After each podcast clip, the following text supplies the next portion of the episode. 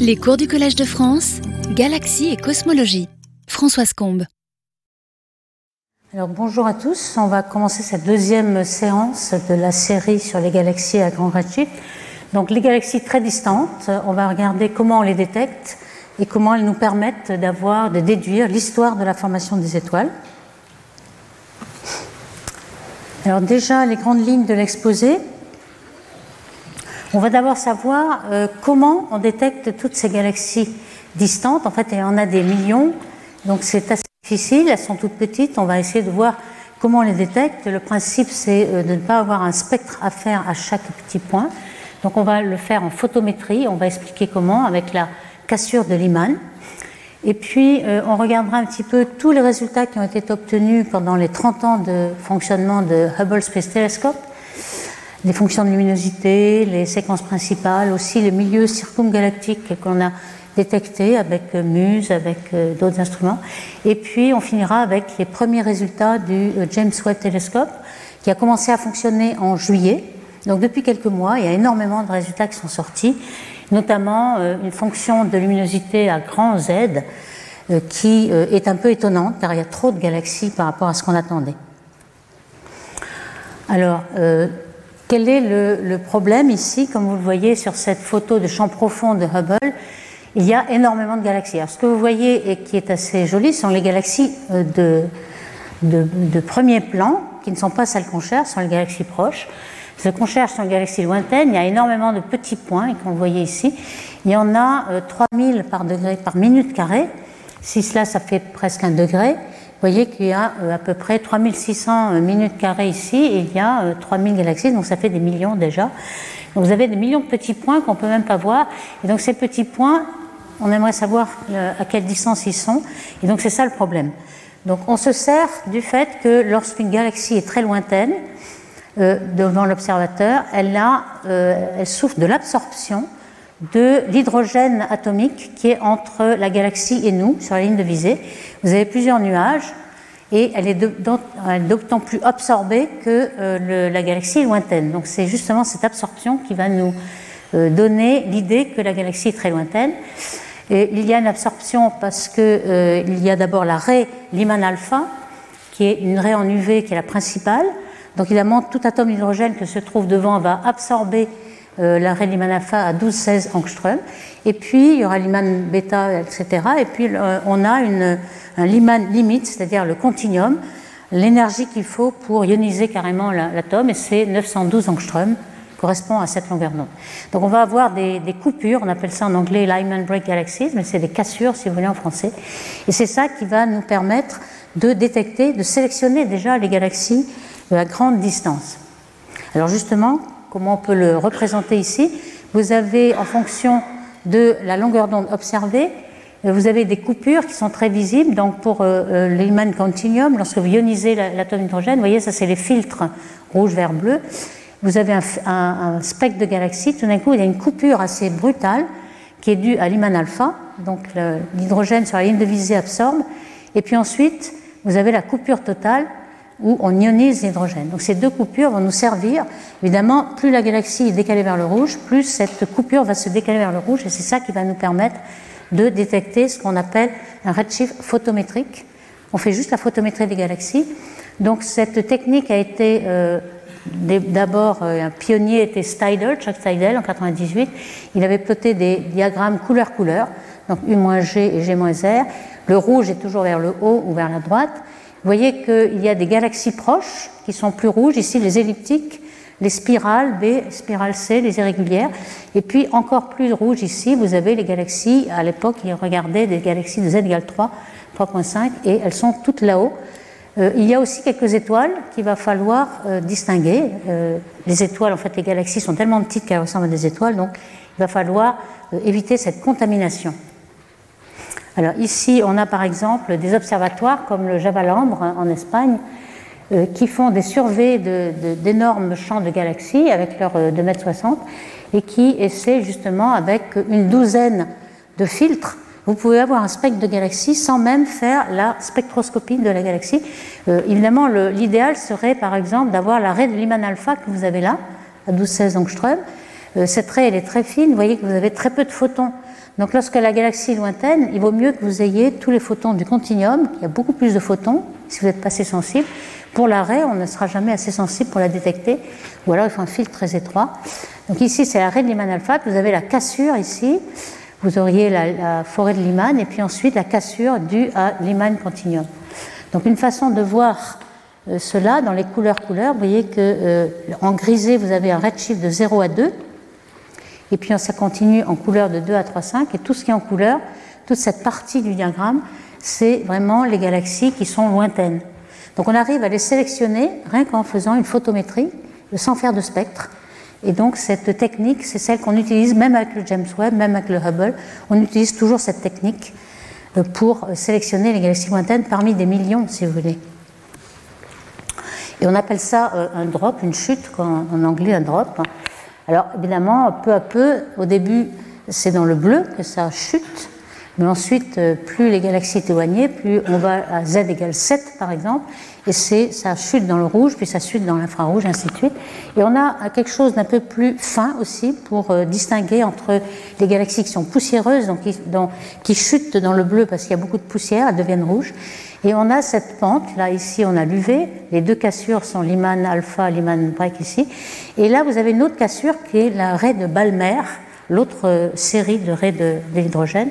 Vous avez une cassure ici, mais entre-temps, vous avez dans l'UV cette pente. On appelle cette pente euh, la, pente UV, qui va nous servir à distinguer entre les galaxies. Euh, cette pente, elle est toujours soit nulle, soit négative, donc moins 2,5.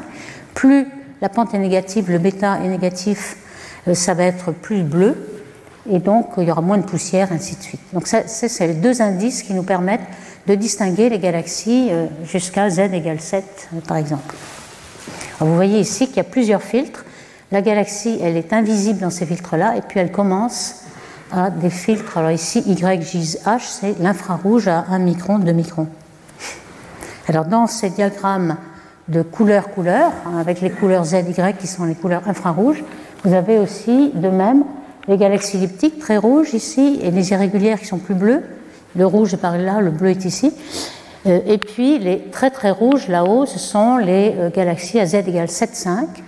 Et toutes les pentes UV euh, sont par ici, par un modèle, si vous voulez représenter. Donc vous avez d'abord le z égale 6,5, 7,5. Donc on peut détecter déjà le redshift de façon photométrique sans avoir besoin de faire de spectre. Vous avez aussi la contamination des étoiles. Ce sont des étoiles assez faibles qui sont au-delà de la séquence usuelles, OBAF, GKM, en général on s'arrête là, mais il y a encore des étoiles plus faibles qui euh, sont en quelque sorte des trompeurs, parce qu'elles nous trompent, elles sont très faibles, on a l'impression que c'est des galaxies lointaines, mais non, elles se retrouvent ici en couleur, là, les jaunes et les verts, et il faut euh, faire ces diagrammes pour les distinguer et distinguer les galaxies des contaminants. Alors cette euh, pente en UV, elle est représentée ici, hein, c'est entre 1200 ici, l'arrêt de Liman serait là, et 2580, euh, l'arrêt de Balmer euh, sera, ici. Donc ici, c'est euh, ce qu'on cherche, c'est l'effet de la poussière sur le rougissement. il ne faut pas confondre une galaxie plus proche, très rougie, et une galaxie lointaine qui serait plus bleue. Oups. Alors ici, ce qu'on voit, c'est un petit peu le même diagramme, mais cette fois-ci en fonction du redshift. On voit bien ici les couleurs et, toutes les couleurs des galaxies très lointaines entre 7 et 8 se retrouvent ici. Là, elles sont vraiment décalées par rapport aux galaxies proches et aux étoiles qui sont évidemment à z égale 0. Euh, on arrive très bien à les euh, distinguer avec cet indice bêta et ces coupures en couleur. Alors, je vais commencer par les résultats que nous avons obtenus par ces techniques-là avec le, Hubble télescope que vous voyez ici, hein, qui a fonctionné depuis les années 90, donc plus de 30 ans. Euh, ce qu'on a obtenu, c'est euh, le taux d'UV que vous avez en fonction du redshift, hein, puisqu'on est allé jusqu'à ces redshifts-là. Et cette courbe représente un peu euh, une synthèse de ce qui a été obtenu. vous voyez qu'ici, à z égale 0, ou bien vous avez aussi le temps de remonter dans le temps en millions d'années, milliards d'années. Euh, nous sommes dans une phase euh, aujourd'hui de formation d'étoiles qui est 10 à 20 fois plus petite de ce qui se passait dans le passé. C'est-à-dire que toutes les étoiles que vous avez dans la Voie lactée, elles se sont formées il y a longtemps, dans la première moitié de l'âge de l'univers. Aujourd'hui, on ne forme que très peu d'étoiles. Euh, toutes les galaxies sont comme ça. Le pic est à, il faut remonter 10 milliards d'années pour avoir le pic de formation d'étoiles dans l'univers. Et puis au début aussi, ils s'en formaient très peu. Il y avait les, galaxies étaient en formation, et donc on a aussi une, une montée. On aimerait en connaître plus, et c'est là que le James Webb va être très intéressant. Ici, on a plus de données là que là, et on peut déjà dire tout de même qu'entre z égale 7 ici et z égale 3 ici, on a déjà un facteur 10 ça, c'est en log, donc on a un facteur 10 entre le taux de formation d'étoiles à ces deux redshifts. Donc le, taux de formation elle monte régulièrement, et puis plafonne, et puis redescend. Il va falloir comprendre pourquoi. Il y a une question d'expansion de l'univers, bien entendu, mais il y a aussi le problème de régulation des formations d'étoiles par les AGN, par les noyaux actifs, etc. Alors, ici, euh, lorsqu'on est, euh, on rentre à z égale 6 et au-delà, on est dans la période de rayonisation de l'univers. Vous savez qu'on commence Au début, on a euh, quelque chose qui est tout à fait ionisé, un plasma, euh, jusqu'à 380 000 ans après le Big Bang. Et puis, euh, à l'âge de 380 000, donc très jeune, l'univers est assez froid pour se recombiner. Donc on a entre 380 000 et puis un milliard d'années, on a un univers neutre pratiquement, fait d'hydrogène atomique. On appelle ça d'abord l'âge sombre, et puis ensuite les premières étoiles vont euh, former les UV, on va rayoniser, puisqu'il était déjà ionisé avant, on va rayoniser tout l'espace entre les galaxies. Et c'est cette période qu'on aimerait connaître, euh, de 0 en gros jusqu'à 1 milliard d'années, jusqu'à z égale 6, on sait que ça se termine vers z égale 6. Et donc cette période, on ne sait pas quels sont les objets qui ont rayonisé le plus. Ce qu'on a trouvé avec le Hubble, ce sont des galaxies assez grosses, puisque le Hubble n'a que 2 mètres de diamètre, donc c'est pas assez sensible. On a des galaxies assez massives, et elles ne suffisent pas. Elles sont, très efficaces, mais elles ne sont pas assez nombreuses.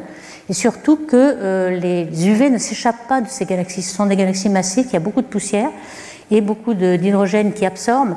Donc le taux d'échappement, qu'on appelle le escape, là, ici, euh, il est toujours inférieur à 50%. Il y a peut-être 10% des UV qui sortent. Donc là, il faudrait euh, beaucoup plus de galaxies ou alors un taux d'échappement bien plus grand que ce qui n'est en réalité. Donc on n'a pas encore compris ce qui se passe. Alors on sait que peut-être euh, on a des étoiles, alors on va revenir là-dessus, on a des étoiles POP 3. Euh, qu'est-ce que sont ces étoiles Ce sont des étoiles qu'on n'a jamais vues, mais qu'on suppose qui existent au début de l'univers. Aujourd'hui, ce qu'on voit, c'est les populations 1 et les populations 2. Euh, population 1, ce sont les dernières qui se forment à partir du gaz métallique, parce qu'il a été enrichi par les précédentes générations d'étoiles. Donc dans le disque de la galaxie, il y a des POP 1. Puis ensuite des POP 2 qui ont des milliards d'années, comme le Soleil, par exemple, et qu'on l'envoie aussi dans la galaxie parce qu'il y a toutes les masses. Et par contre, les POP 3, elles sont tellement massives. Alors pourquoi elles sont massives? C'est qu'il y a très peu de métaux pour refroidir le gaz. Donc le gaz est très chaud et donc euh, il n'y a, pas de, a pas de refroidissement. Elle ne peut pas se fragmenter. Alors ces populations 3, elles peuvent être de 100 à 200 masses solaires. Et on peut imaginer que euh, peut-être elles pourraient ioniser, mais on n'en a pas encore vu. Donc tout ça sont des questions qui peut-être euh, vont être résolues par le James Webb. Alors voici la fonction de luminosité euh, qu'on a obtenue pendant 30 ans. Hein. On a des travaux par exemple de Bowens et collaborateurs. ici, vous voyez que c'est la luminosité UV va dans ce sens. Ici, c'est les magnitudes qui vont toujours dans le sens contraire de la luminosité. Donc vous voyez qu'il y a plus de galaxies de petite luminosité et beaucoup moins de grande luminosité, bien sûr, ça va dans ce sens.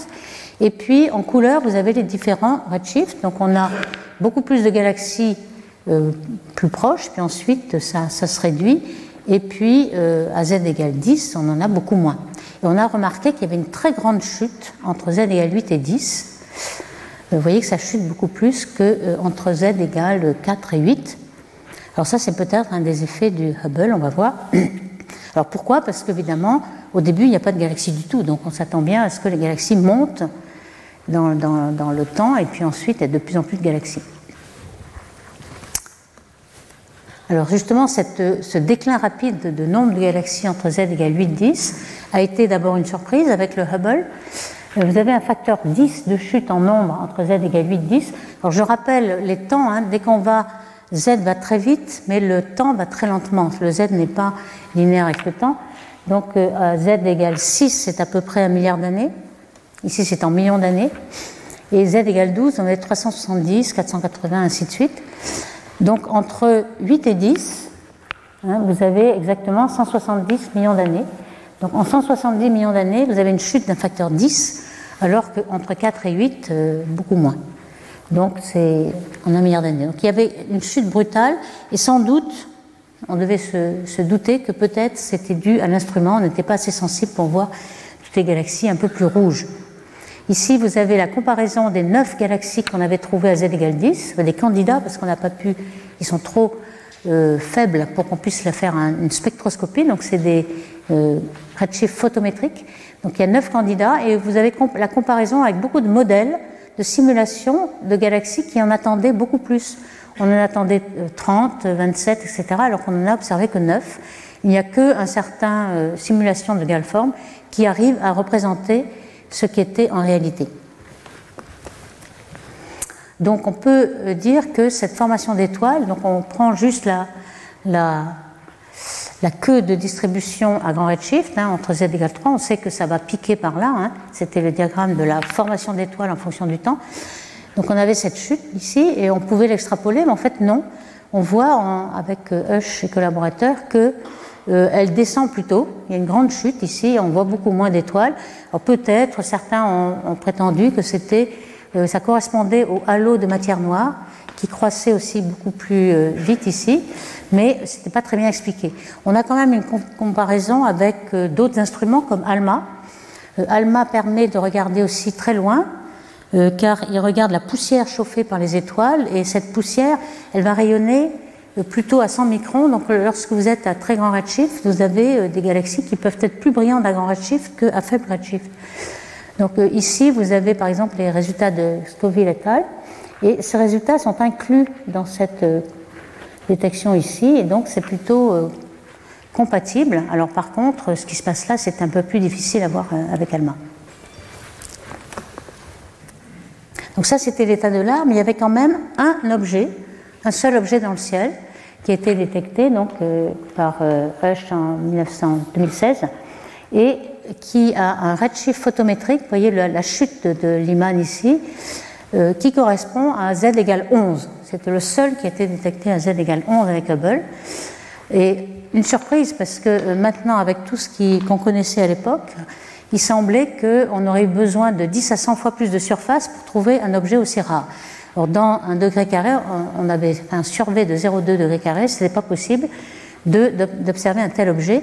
Ça aurait euh, déformé un peu la fonction de brillance. Par exemple, ici, la fonction de luminosité, vous voyez, à z égale 10, on est en train de descendre, on aurait dû, à cette luminosité-là, très forte, on aurait dû la trouver euh, par ici. En fait, elle se trouvait beaucoup plus haut. Donc cet objet était quand même une exception Peut-être, euh, on va voir si avec le James Webb on en trouve d'autres, mais euh, il y avait quelque chose de particulier. On n'a pas vraiment compris ce qui se passait avec cette extrapolation-là. Alors il y a d'autres techniques aussi, dont je parle maintenant, qui euh, consistent non seulement, alors pour l'instant j'ai parlé de la coupure de Lyman, donc l'absorption de l'hydrogène sur la ligne de visée, mais on peut essayer de détecter aussi les émetteurs Lyman alpha donc on appelle l'Iman alpha émetteur ou LAE si vous voulez. Et ça, ça a été fait par exemple par Ushi et collaborateurs avec le télescope Subaru qui est à Hawaï, qui est un 10 mètres. Et ils ont essayé de détecter euh, l'émission des rayons Lyman avec un spectre très étroit, euh, narrow band filter comme on dit. Donc ici, euh, ils ont, vous voyez, ces dimensions en degrés, donc c'est un grand survey. Euh, tous les points sont des émetteurs de Lyman alpha, donc des, euh, sources de formation d'étoiles. Euh, on imagine, alors c'est tout à fait dans la période de rayonisation, et on s'imagine qu'il faut une grande surdensité de matière noire pour qu'il y ait des baryons qui commencent à faire des étoiles et à rayonner. Donc en fait, on voit la partie émergée de l'iceberg et on a ce qu'on appelle un biais, c'est-à-dire qu'il faut qu'il y ait beaucoup plus de masse pour que les baryons puissent rayonner. On appelle ça euh, un biais des Lyman alpha pour les luminosités plus grandes que L star. Normalement, vers euh, z égale 0, le biais n'est pas très fort. Par contre, euh, lorsqu'on est à grand redshift, il est de plus en plus fort en fonction de la masse. Ici, vous avez la masse qui croît et le redshift. Donc, ils ont trouvé que ces sources de Lyman alpha étaient très concentrées en groupe, petits amas, et avait grande, un grand biais par rapport à la masse noire, c'est-à-dire qu'il faut énormément de masse noire pour avoir un tout petit peu de, des groupes de Lyman alpha. Et en plus du fait que ces zones, ces galaxies qui émettent en UV, grâce à leurs étoiles, rayonnisent un petit peu des bulles autour d'elles et ça nous permet de les voir encore plus. Sinon, euh, tout l'hydrogène, euh, s'il était neutre à côté, il aurait absorbé le rayonnement. Donc euh, c'est en quelque sorte, ça fait boule de neige. Dès qu'on a un petit groupe de, galaxies qui, qui, ionisent tout leur environnement, on les voit beaucoup mieux. D'où l'effet de, biais encore plus visible. Alors avec cela, on peut essayer de euh, voir à quelle époque a été euh, rayonisé complètement l'univers avec ces sources euh, d'émetteurs Lyman. Alors si vous voyez en fonction de redshift, les observations étaient par là. En fonction du temps, on a un modèle là qui commence à correspondre et on a la fraction d'hydrogène neutre. Alors au début, l'hydrogène neutre est partout, donc c'est 1, hein, c'est le fameux XH1, H1 étant l'hydrogène atomique. Donc vous avez une fraction 1 et ensuite vous descendez pratiquement à 0. Alors tout se passe là, donc il vaut mieux passer de linéaire en log. Si vous passez en log, vous voyez beaucoup mieux ce qui se passe en dessous, là, de 1 à 10.4, etc., qui est tout réuni dans ce paquet.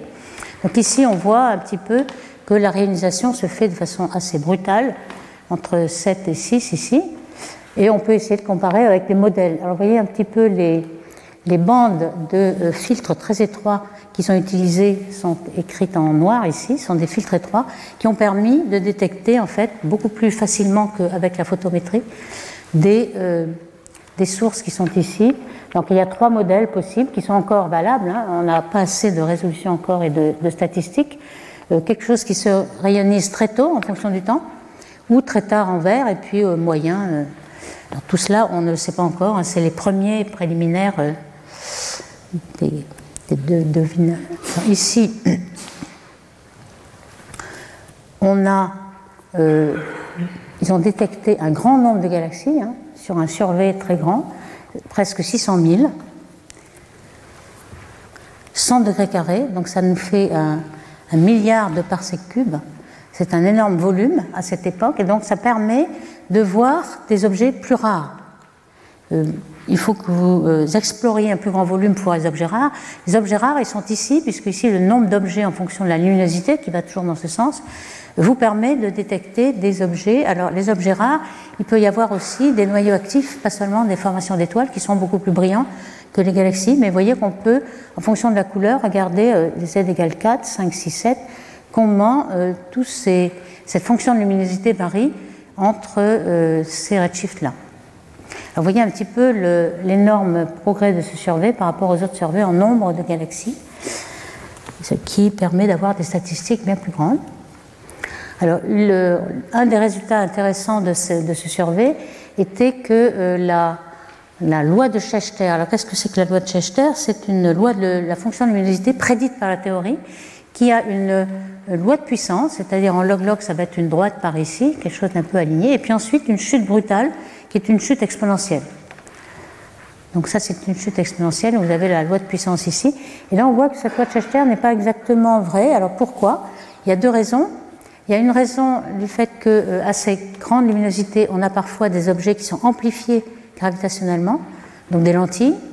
Et puis aussi, on a les quasars qui ne sont pas les mêmes objets que ce que vous avez ici, qui sont plus brillants. Donc on arrive à détecter les quasars à ce moment-là, qui sont plus rares. Et donc il faut un survey beaucoup plus grand pour en voir. Donc euh, ce survey a permis de détecter la fonction de luminosité des quasars euh, à ce redshift-là. Alors, quand on regarde un petit peu tout, tout ce qui a été euh, tenté pour essayer de connaître la fonction de luminosité aux basses luminosités, puisqu'on pense que la réalisation n'est pas due à quelques galaxies massives efficaces mais peu nombreuses, alors qu'elle serait due à beaucoup plus de galaxies, moins efficaces mais tellement plus nombreuses, que c'est cette portion-là de la courbe de luminosité qu'on aimerait connaître. Alors pour cela, euh, par exemple, euh, Atec et collaborateurs ont essayé euh, d'utiliser les lentilles gravitationnelles. Et donc, toute cette partie-là vient de ces lentilles, donc des champs amplifiés. Le problème, c'est qu'il faut faire un modèle des lentilles gravitationnelles qui soit assez exact. Et vous voyez que les gens ne sont pas d'accord. Il y a des, des, théories qui montent en vert, en rouge, en jaune, et donc tout ça, c'est la barre d'erreur. Donc c'est vraiment l'état de l'art par le Hubble Space Telescope avant le James Webb. Alors je dirais aussi quelques mots de ce qui a été obtenu euh, autour des galaxies. Il y a énormément de progrès qui a été fait. Alors ça, c'est une simulation numérique. Autour de chaque galaxie, vous attendez à voir énormément d'atomes d'hydrogène assez excités qui vont se réintégrer en émettant du Lyman alpha. Donc justement, euh, ces, ces raies vont peut-être être obtenus en émission et puis en absorption. Alors l'absorption, on a l'habitude de détecter devant les quasars ou devant les galaxies avec des, des raies qui sont parfois saturées lorsqu'on est très près de la galaxie ou parfois pas, et puis des raies de métaux comme le silicium, etc., qui ne sont pas saturées. Donc tout cela, on, avait l'habitude, mais la, nouveauté, c'est qu'on maintenant on le détecte en émission. Par exemple, avec l'instrument MUSE, MUSE qui est un, spectro à intégrale de champ qui permet de faire sur des grands champs de minutes carrées, obtenir pour chaque pixel un spectre avec des fibres, des fibres et des lentilles et on a euh, un cube à trois dimensions avec euh, x, y, des flux, et puis les vitesses en chaque point. Alors ça, ça a permis de faire un gros progrès, surtout euh, à grand redshift, puisque l'iman alpha est dans l'UV, et si on le décale vers le rouge, on va l'obtenir en optique. C'est un instrument optique qui est au VLT de l'ESO, au Chili, dans l'hémisphère sud. Donc ce qui a été découvert, c'est autour des quasars brillants, mais qui n'émettent pas en radio, ce qu'on appelle radio quiet, ici, eh bien, on a obtenu des euh, émissions Lyman alpha euh, qui étaient très étendues, de 100 à 320 kg par sec. Une galaxie faisant 10 kg par sec au plus, c'est quelque chose qui dépasse énormément les galaxies. On voit la vitesse, on voit la dispersion de vitesse. Alors ça, c'était pour les quasars. On s'est dit peut-être qu'il y en a aussi autour des galaxies. Et en effet, autour de chaque galaxie, de z égale 3, 6 et 7, euh, un exemple est ici, mais un autre et un autre, etc. On a des énormes halos de Lyman alpha autour de chaque galaxie qui sont bien plus grands que ce qui était mis en UV. Donc ça c'est dû au fait que la raie de Lyman alpha est un peu résonante et permet d'être de rayonner avec fluorescence. Alors par exemple, il y avait euh, même auparavant cette fameuse euh, nébuleuse de la, de la limace, ça ressemble à une limace si on veut. Euh, il y a un quasar qui illumine toute une nébuleuse de, gaz H1 en Lyman alpha et ça fait 500 kg par sec. Donc c'est énorme. Et on commence à voir un petit peu les filaments cosmiques dans le gaz euh, en dehors des galaxies. 500 kg par sec avec euh, à z égale 2 des filaments euh, de puissance 12 de masse. Alors on pense que pour les galaxies, le facteur de remplissage de tout ce gaz intergalactique en fait est assez grand, 60%, et c'est ce qu'a vérifié le champ profond de Muse euh, du euh, Hubble Deep Field sud, au sud parce qu'on est au Chili ici. Et ce que vous voyez euh, en blanc, ce sont les galaxies de Hubble. Et puis en bleu, c'est les, les, les, Lyman alpha vus par Muse à ce redshift-là. On voit que c'est beaucoup plus gros, ça entoure les galaxies et ça occupe une surface qui fait bien 60% comme prévu. Donc évidemment, on n'a pas la même résolution euh, puisqu'on n'est pas dans l'espace et on a quand même l'atmosphère qui nous gêne, mais on a quand même énormément de, euh, gaz intergalactique autour des galaxies. Alors ces, ces gaz qui est autour des galaxies, 81% euh, des, galaxies qui émettent en Lyman ont ce halo, 40 kg par au moins, et on se demande est-ce qu'il est dû à l'accrétion de gaz, c'est-à-dire est-ce que c'est du gaz qui est dans les filaments qui permet aux galaxies d'accréter le gaz, ou bien il vient aussi de la, euh, du phénomène de feedback des étoiles qui éjectent leur gaz. Alors ça, c'est possible de le savoir en faisant un petit peu de statistiques. Ça a été fait par euh, un programme qui s'appelle Muse Megaflow. On peut euh, essayer de détecter en fonction de l'angle vers lequel vient le gaz. Alors si c'était une éjection, ce serait perpendiculaire au plan de la galaxie. C'est l'éjection due à la formation d'étoiles, au starburst. Et puis euh, ici, on a un angle I qui est l'angle avec lequel on voit la galaxie. I égale 0, c'est quelque chose qui est vu de face, et I égale 90 vu de profil. Et puis l'angle alpha à laquelle vous vous trouvez. Donc quand on fait un stack de toutes ces euh, absorptions, cette fois-ci ces absorptions, on voit que ce qui euh, tourne avec la galaxie, c'est quelque chose qui est dans le plan en accrétion, et, et le bleu qui, qui, est plutôt en éjection. En fait, il est plus fréquemment en éjection, d'après la conclusion de cette étude. Vous voyez ici euh, en vert, c'est les cas d'accrétion, avec alpha égale assez petit, et ici les cas d'éjection. Donc on arrive à faire statistiquement une petite idée de savoir quelle est l'origine de ce gaz Lyman alpha. il y a une partie due à l'accrétion et une partie due à l'éjection. Et puis on commence à le voir aussi en émission, cette fois, ça c'est la première fois qu'on le voit en émission. Ici vous avez un quasar et vous avez une galaxie qui, dont le gaz s'étend tellement qu'on voit à ce redshift-là une raie d'absorption dans le quasar. Donc il faut bien que le gaz aille jusqu'au quasar. Et puis vous avez aussi trois galaxies qui absorbent dans, dans ce quasar. Donc euh, toutes ces galaxies ont du gaz qui vont jusqu'au quasar. Donc vous voyez un peu l'étendue du gaz qu'il y a dans les galaxies. Et celui-ci, euh, en émission de magnésium, on voit l'émission dans deux lobes ici qui sont l'éjection perpendiculaire à ce plan. Euh, on a l'impression que c'est de l'éjection de gaz et non pas de l'absorption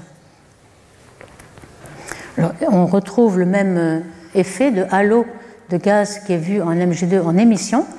Au centre, il est vu en absorption parce qu'il y a un quasar ici, mais on voit qu'il y a un petit groupe de galaxies, 30 kg par sec, qui émet en magnésium 2, donc quelque chose d'assez métallique, tout autour en émission. Et de même, ce phénomène de halo de gaz est vu avec ALMA, alors ALMA, ça permet de voir du gaz moléculaire, du gaz aussi euh, de C1 par exemple, le gaz atomique. Ici, euh, on voit ce qu'on appelle une toile d'araignée. C'est euh, un groupe de galaxies qui a l'impression d'être en interaction. Et on voit qu'il y a, les contours sont dus à ALMA. On voit qu'il y a beaucoup de gaz qui joint une galaxie à l'autre. Donc on a du gaz intergalactique qui est vu en, carbone. On a aussi de la molécule CO qui a l'air de de franchir la frontière de toutes les galaxies et d'enrober de, cette en fait une enveloppe entre tout ce groupe de galaxies. Donc le CO4-3 demande une grande densité, donc c'est sans doute du gaz dense qui a été peut-être éjecté euh, par cette galaxie qui est à z égale 3.5. Donc voici un petit peu euh, tout ce qu'on a appris récemment et je vais passer peut-être maintenant aux résultats qu'on a appris avec le James Webb. Alors, le James Webb a été lancé, comme vous le savez, à Noël dernier par Ariane, qui a été un tir parfait, dans le point Lagrange L2. Et on a maintenant un télescope de 6 mètres au lieu de 2 mètres, donc bien plus de sensibilité. Euh, sans doute il y aura 10 euh, ans de durée de vie, qui est déjà plus grand que ce qu'on pensait, parce que le tir d'Ariane a été tellement bon qu'on n'a pas consommé tous nos, tous nos combustibles pour réguler l'orbite. Et donc, euh, évidemment, c'est pas comme le Hubble. Le Hubble était à 400 ou 600 km de nous. On pouvait envoyer des astronautes pour le réparer. Ici, on ne pourra pas envoyer quoi que ce soit. Donc, il faut euh, faire tout en 10 ans et sinon, on n'aura plus rien. Donc, euh, quel est l'avantage du Hubble ici, du, du, Webb par rapport à Hubble? Le Hubble allait que jusqu'à 1,6 micron dans le rouge. On avait le visible puis l'infrarouge jusqu'à 1,6. Ça permettait d'avoir justement cette galaxie à z égale 11 euh, que l'on a vue là, une seule, qui correspond à 420 millions d'années de l'âge de l'univers. Alors que maintenant, avec même la caméra de proche infrarouge NIR, pas seulement le MIRI, mais le NIR, euh, va jusqu'à 5 microns, ça nous permet d'aller euh, jusqu'à toutes les galaxies seront, toutes les galaxies primordiales pourront être observées avec le James Webb, car on va assez dans le décalage vers le rouge dû à toutes ces Z égale 20 à 30. Et puis la sensibilité, on a trois fois plus de diamètre, donc 10 fois plus de surface, une sensibilité de 10, d'où euh, évidemment le, James Webb a été lancé surtout pour ça, surtout pour les galaxies primordiales. Évidemment aussi dans le euh, infrarouge lointain, on pourra faire des planètes et voir euh, les biosignatures des planètes, mais pour l'instant, ce qui nous intéresse ici, ce sont les galaxies primordiales. Alors, le, un des champs profonds qu'a utilisé le James Webb, c'est l'amas de galaxies SMACS 0723, qui est très célèbre, vous en avez vu une très belle image. Et pourquoi on a regardé un amas proche? C'est que cet amas va amplifier les galaxies de fond euh, par son euh, action gravitationnelle. Donc on a une lentille gravitationnelle, on a un télescope gravitationnel, le télescope cosmique. Donc on aide le James Webb par un autre télescope qui va amplifier parfois de deux ordres de grandeur toutes les galaxies derrière. Alors voici la belle image qui a été présentée en juillet 2002 par même M. Biden, puisque c'était quand même très important. 10 milliards avaient été dépensés pour ce télescope. Donc ici, vous voyez que lorsqu'il y a des étoiles, vous avez cette diagramme de diffraction très spectaculaire euh, hexagonale, puisqu'il y a la forme du télescope. Hein. Vous avez ici l'amas euh, SMAC S0723 qui est à 0,39 de redshift. Donc vous remontez le temps de 4 milliards d'années. Donc c'est quand même un amas proche, mais on, peut quand même remonter un petit peu le temps. Et puis vous voyez énormément d'arcs gravitationnels. Vous voyez tous ces arcs gravitationnels montrent qu'en effet on a bien une lentille optique, ça vous déforme les, les galaxies de loin et ça vous les amplifie énormément, comme une loupe en quelque sorte. Donc on a placé une loupe de manière à pouvoir voir toutes ces galaxies lointaines par les arcs et puis d'autres, comme on va voir, il y en a plein qui sont multipliés par quatre images, on a des mirages gravitationnels. Alors si on regarde un petit peu, euh, il y a certains amas comme ça euh, qui ont des, images spectaculaires. Par exemple ici, vous avez une galaxie. Le zoom que vous voyez ici montre qu'il y a quatre images qui sont des supernovae, donc quatre supernovae qui sont euh, amplifiées par un rapport qu'on appelle mu, pour le rapport d'amplification de 20. Et ces supernovae-là sont à z égale 1.5, ce qui est déjà, dans la première moitié de l'âge de l'univers, on arrive à voir des étoiles toutes seules. Grâce à cette amplification, euh, c'est remarquable. On peut déjà regarder aussi sur une loupe comme ça, on peut regarder à la fois l'amas lui-même et puis on peut regarder à n'importe quel redshift derrière. Donc déjà à l'amas lui-même, on a trouvé des, choses euh, euh, remarquables aussi. C'est que cette galaxie, qui est la galaxie la plus brillante de l'amas, elle est une CD, c'est-à-dire une galaxie qui a mangé beaucoup de galaxies proches, c'est une camibale.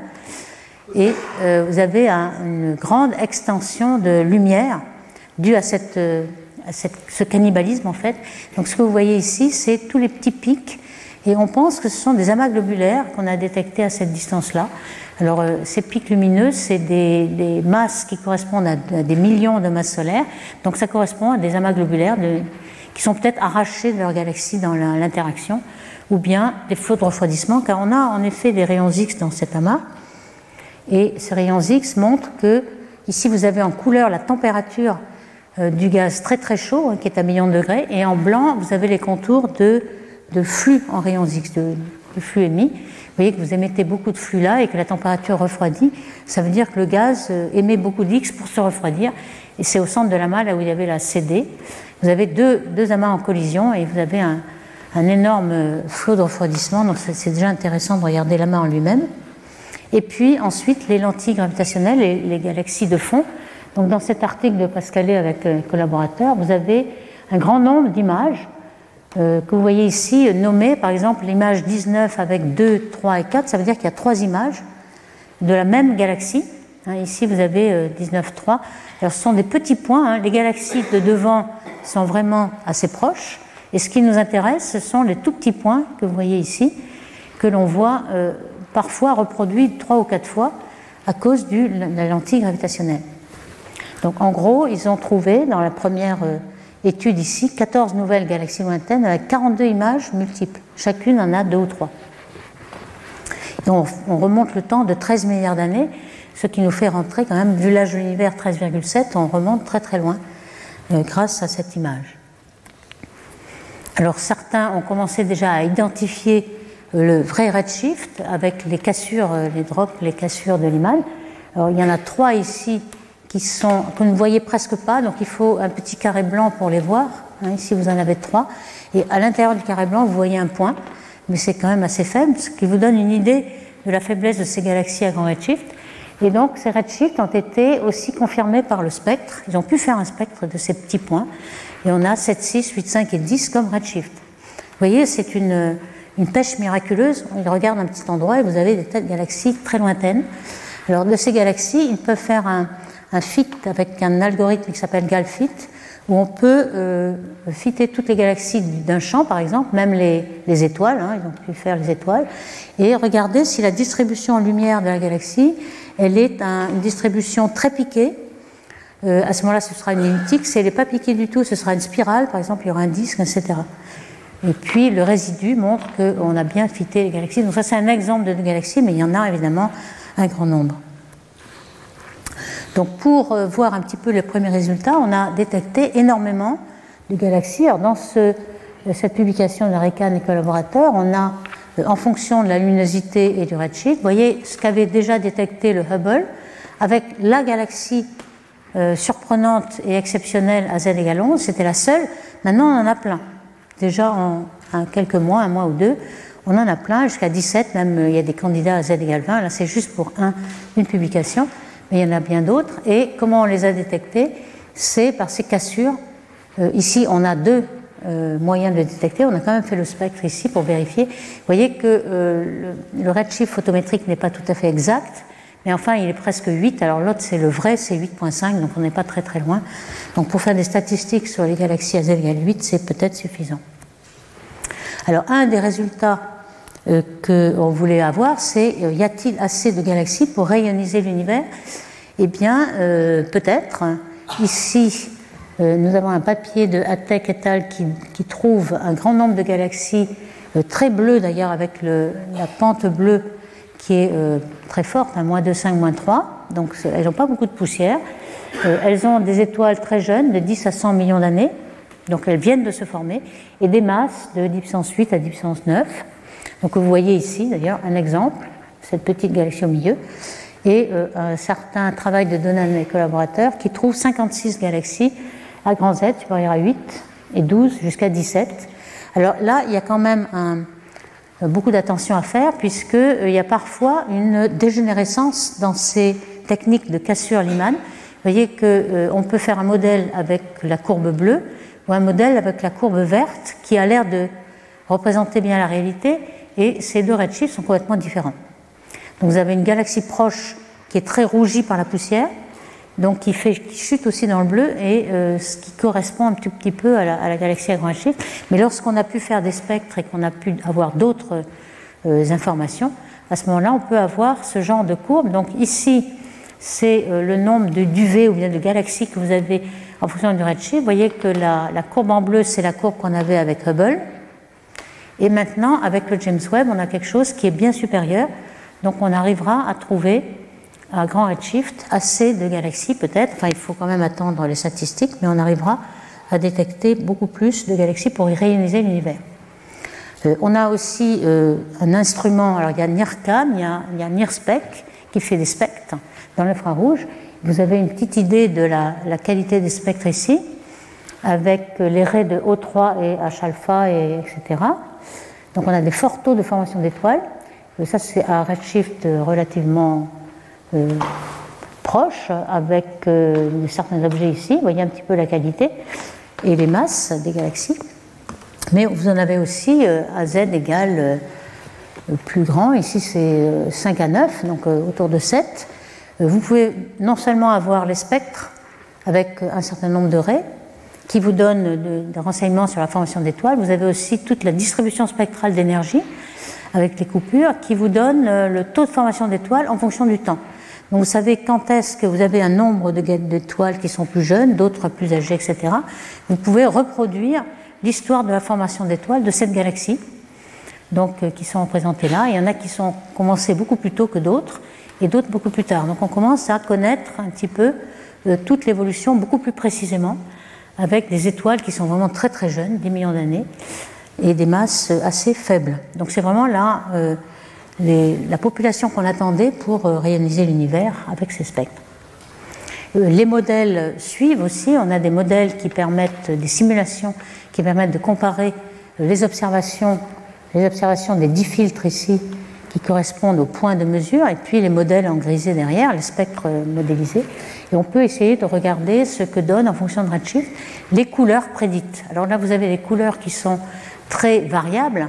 Pourquoi elles sont très variables? Parce que vous avez des raies des nébuleuses, hein, H-alpha, Lyman alpha, etc., euh, qui vous donnent ces, fluctuations, mais quand on compare avec les données, euh, ça correspond relativement bien.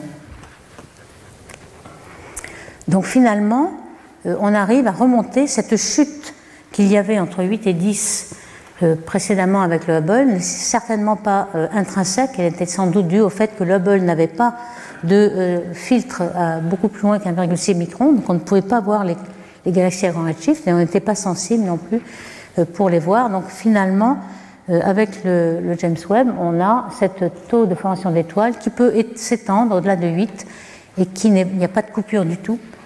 Là, c'est une normalisée avec la masse des étoiles, mais ça suit exactement. Et vous voyez qu'entre 8, 10 et 12, il n'y a pas tellement de chutes comme il y avait auparavant. On avait en 170 millions d'années, on avait une chute d'un facteur 10.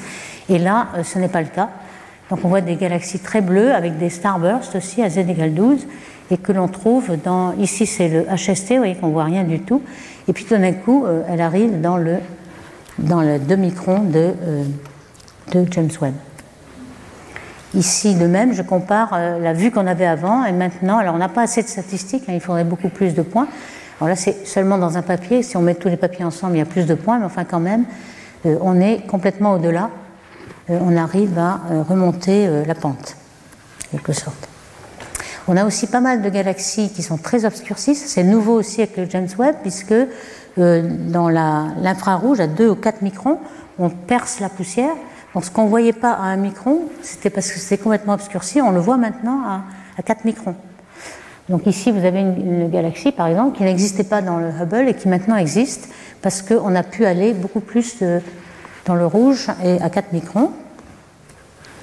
Euh, par exemple, voici euh, les limites supérieures que vous aviez avec le Hubble ici.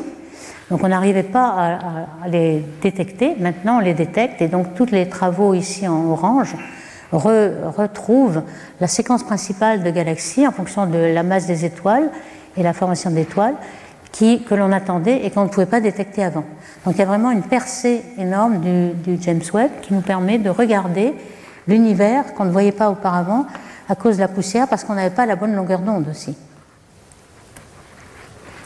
Euh, notamment, il y a aussi des galaxies euh, qui sont spirales. Autrefois, avec le James Webb, avec le Hubble, pardon, on voyait des tas de galaxies qui ressemblaient à des points, à des taches, etc. Et on va voir d'ailleurs dans la, la semaine prochaine, on aura toute la formation des sphéroïdes et des disques qui sont beaucoup plus tôt que ce qu'on pensait. Et là, on commence à voir des spirales euh, très très rouges c'est des couleurs composées mais qui, représentent la couleur, euh, ici, ici, ici. Et ce sont des galaxies qui, euh, visiblement, elles sont peut-être vues par la tranche, mais ce sont des spirales qui sont assez grand redshift. Donc on a quelque chose qui peut être le progéniteur de galaxies lenticulaires spirales, mais qu'on n'avait pas vu avant. Et les galaxies à z égale 17, sont-elles vraies? Il y a eu beaucoup de, hésitation au départ parce qu'on pensait que le James Webb n'était pas bien calibré vu qu'on voyait beaucoup trop de galaxies, et que peut-être le redshift, il y avait des contaminations à faible redshift. Ici, on a une galaxie à z égale 17, par exemple, que l'on voit dans les cassures, mais qu'il euh, aurait pu avoir, quand on regarde la probabilité d'avoir un redshift à z égale 17, il y en avait peut-être une contamination à z égale 5. Eh bien, avec ALMA, on a pu montrer que z égale 5 n'existe pas, puisqu'on aurait on aurait dû voir la poussière de ALMA à z égale 5, on ne la voit pas. Donc ça veut dire que cette solution-là n'est pas, pas bonne. Et en plus, avec ALMA, on a détecté l'arrêt de O3 à 52 microns au redshift de Z égale 17. Donc là, on a deux confirmations avec l'arrêt qui est ici et qui euh, est la, confirmation ultime de ce redshift-là. Donc on arrive vraiment à 17, 18, 19, 20, ce qui était complètement impensable avec le Hubble précédemment. On a donc ces, galaxies en très grand nombre à Z égale 9. Donc je vais essayer de montrer quel est le problème que cela pose. Alors, le problème que ça pose, c'est que peut-être le modèle cosmologique ne prédit pas autant de galaxies. Alors, est-ce que c'est vrai? Euh, Maillot et Vide ont essayé de faire des simulations de galaxies avec plusieurs modèles de matière noire pour savoir si on pouvait euh, distinguer les modèles de matière noire. Alors, je ne vais pas détailler tous les CDM, les modèles de matière noire froide. Il suffit de regarder ce qui est bleu et noir ce sera le modèle de CDM.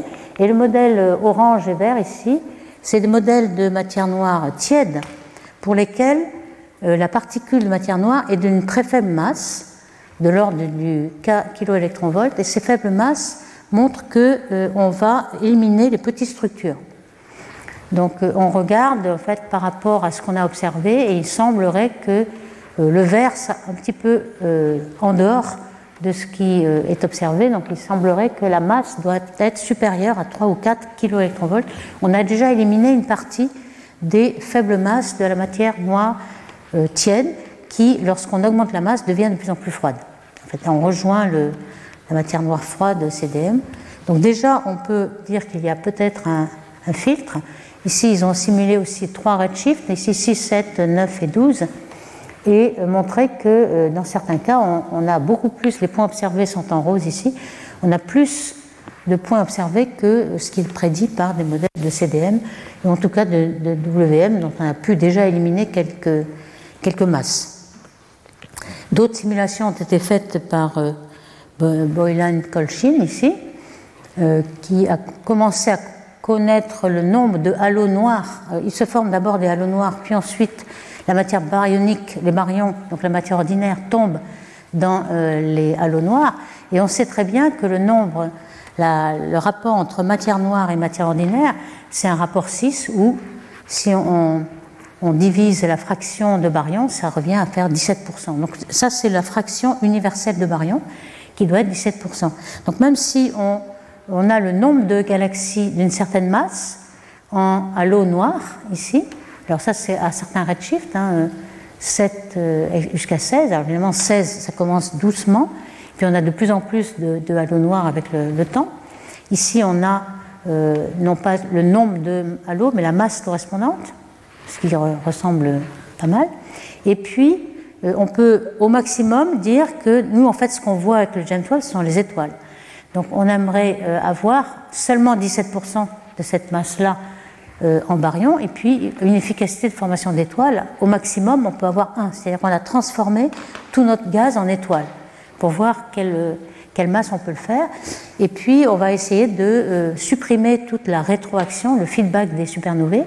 Aujourd'hui, on sait qu'il y a euh, moins de 4% de baryons dans les galaxies comme la Voie lactée. Ça veut dire que 80% des, du gaz a été éjecté.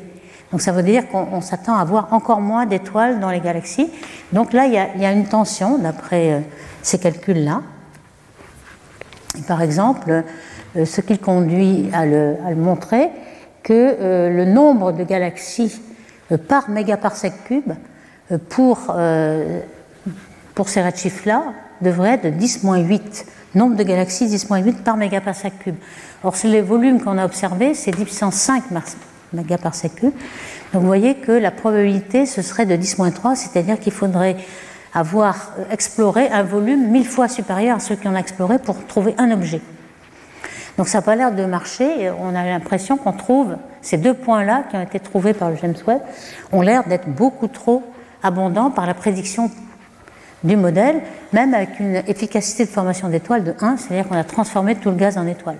Donc ça n'a pas l'air d'être bon. Il faut trouver une raison, mais euh, c'est peut-être un petit peu meilleur avec ces points-là, hein, qui sont à des, euh, masses plus, plus faibles, mais celle-ci alors, euh, celle-ci, c'était plutôt z égale 7,5. Pour les redshift 15, on a l'impression qu'on a un peu moins de problèmes. Mais pour ces problèmes-là, ils sont même au-delà de la fraction de baryons euh, disponible euh, dans la galaxie. Ils sont en dehors. Hein. Epsilon égale 1 ici. Évidemment, on sait qu'epsilon est plutôt 0,1, donc on devrait trouver ici, on les trouve complètement en dehors. Alors pourquoi? Eh bien, certaines simulations ont essayé, par exemple, Yajima et al., de euh, savoir si on pouvait former des, étoiles de population 3, hein, comme je le disais tout à l'heure, qui euh, sont euh, présentes dès le début de l'univers en grand nombre, mais dès qu'elles ont une durée de vie très, très courte, hein, quelques millions d'années, et dès que quelques millions d'années, elles vont exploser et redonner tous les métaux qu'elles ont synthétisés en leur sein, et le gaz va être enrichi en métaux et on n'aura plus que des populations d'eux.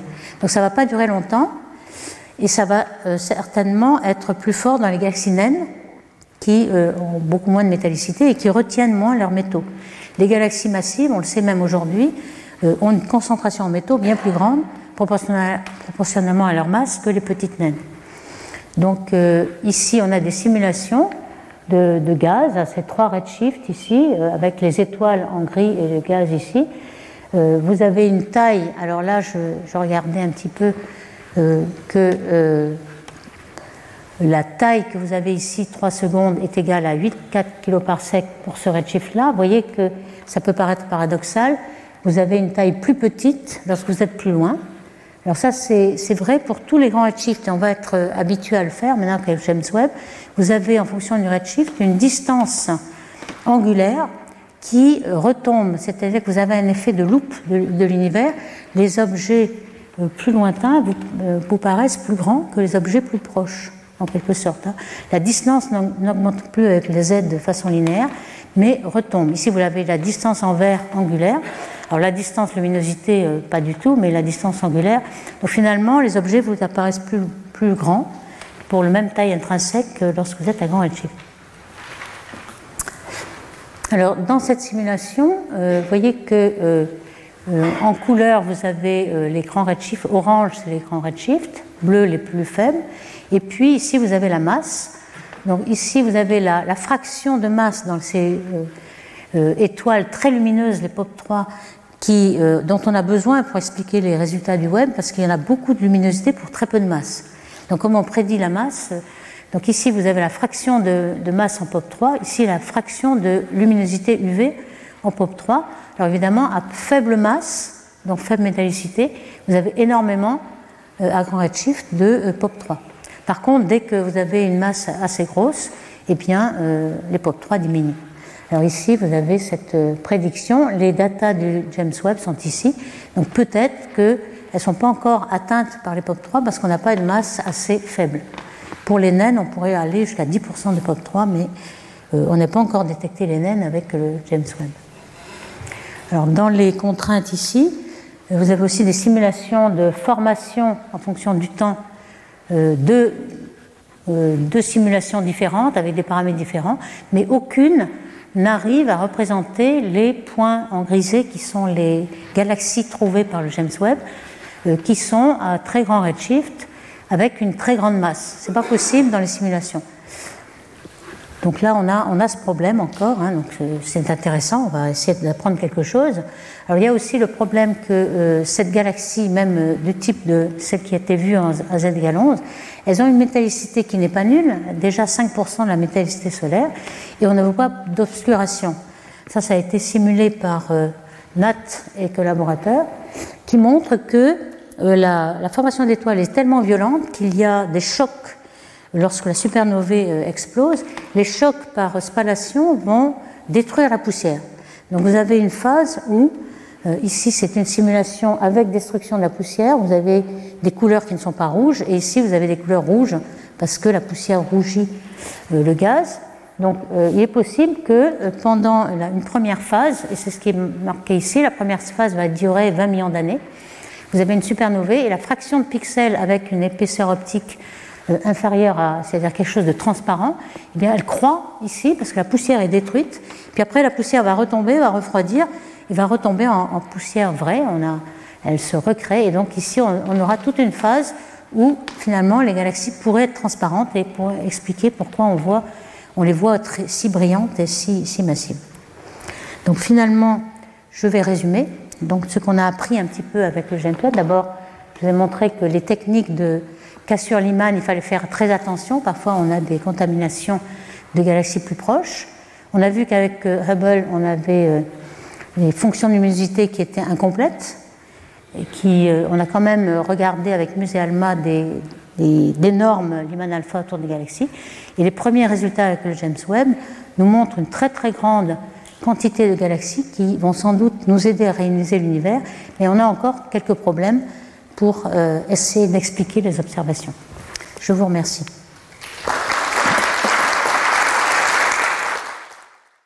Retrouvez tous les contenus du Collège de France sur www.colège-2-france.fr.